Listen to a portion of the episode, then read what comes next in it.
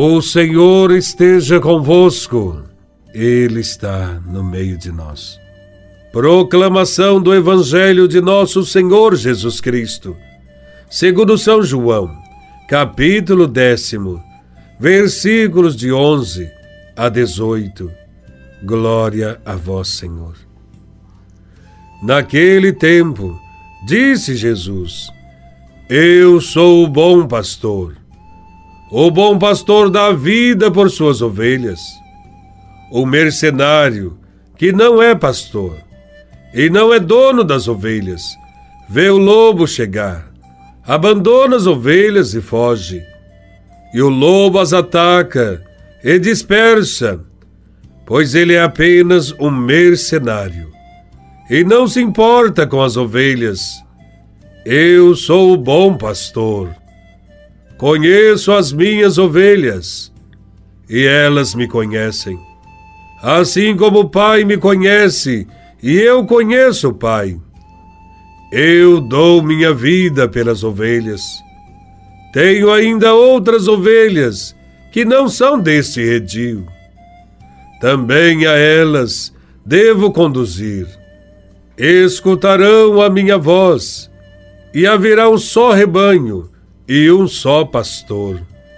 É por isso que o Pai me ama, porque dou a minha vida para depois recebê-la novamente. Ninguém tira a minha vida, eu a dou por mim mesmo. Tenho o poder de entregá-la e tenho o poder de recebê-la novamente. Esta é a ordem que recebi do meu Pai. Palavra da salvação. Glória a vós, Senhor.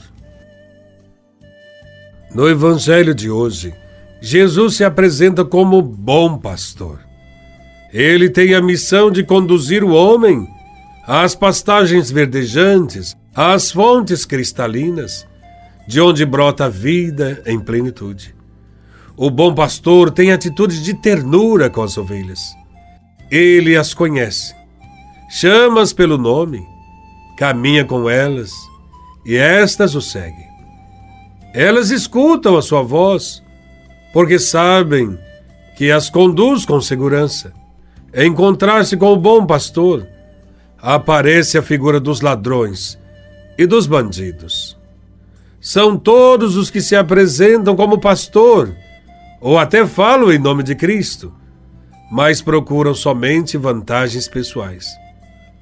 O mercenário é uma alusão aos fariseus e aos chefes religiosos de Jerusalém que rejeitaram Jesus. Não se importam com as ovelhas.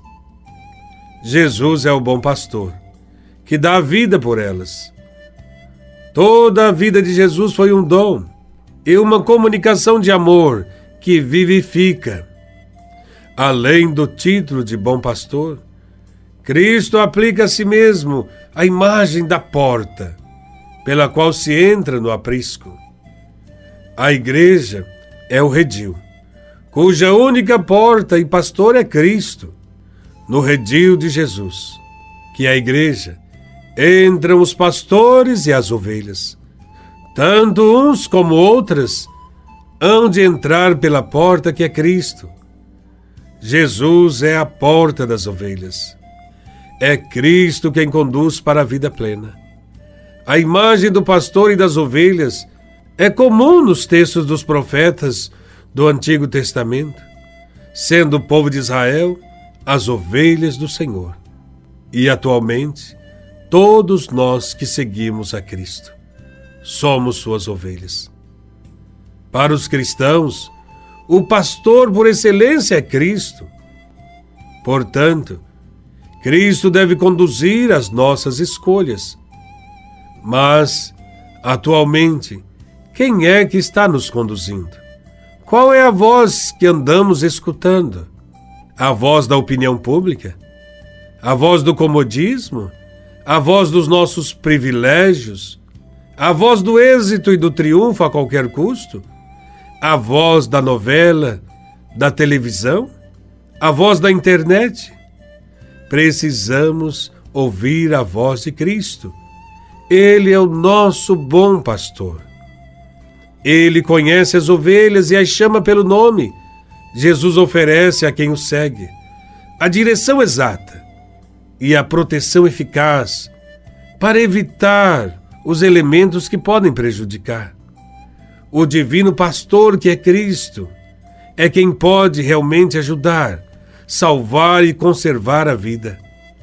Para distinguir a voz do pastor, é preciso três coisas: uma vida de oração intensa, um confronto permanente com a palavra de Deus e uma participação ativa nos sacramentos, onde recebemos a vida que o pastor nos oferece.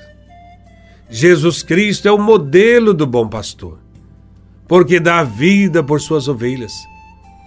Aqui na terra, nós também, todos somos chamados a pastorear as ovelhas do rebanho do Senhor e a cuidar principalmente dos mais pobres, os fragilizados. A nós, homens e mulheres, pais, mães, educadores, religiosos, governantes e todos os que estamos à frente de algum empreendimento e que conduzimos os filhos de Deus, ele nos confiou a missão de cuidar do rebanho. Devemos cuidar uns dos outros e precisamos trabalhar muito para que a vida aconteça em nosso meio. Temos que estar vigilantes e dar a nossa vida pelo rebanho, dar a vida pela família, dar a vida pelos amigos, dar a vida pela comunidade.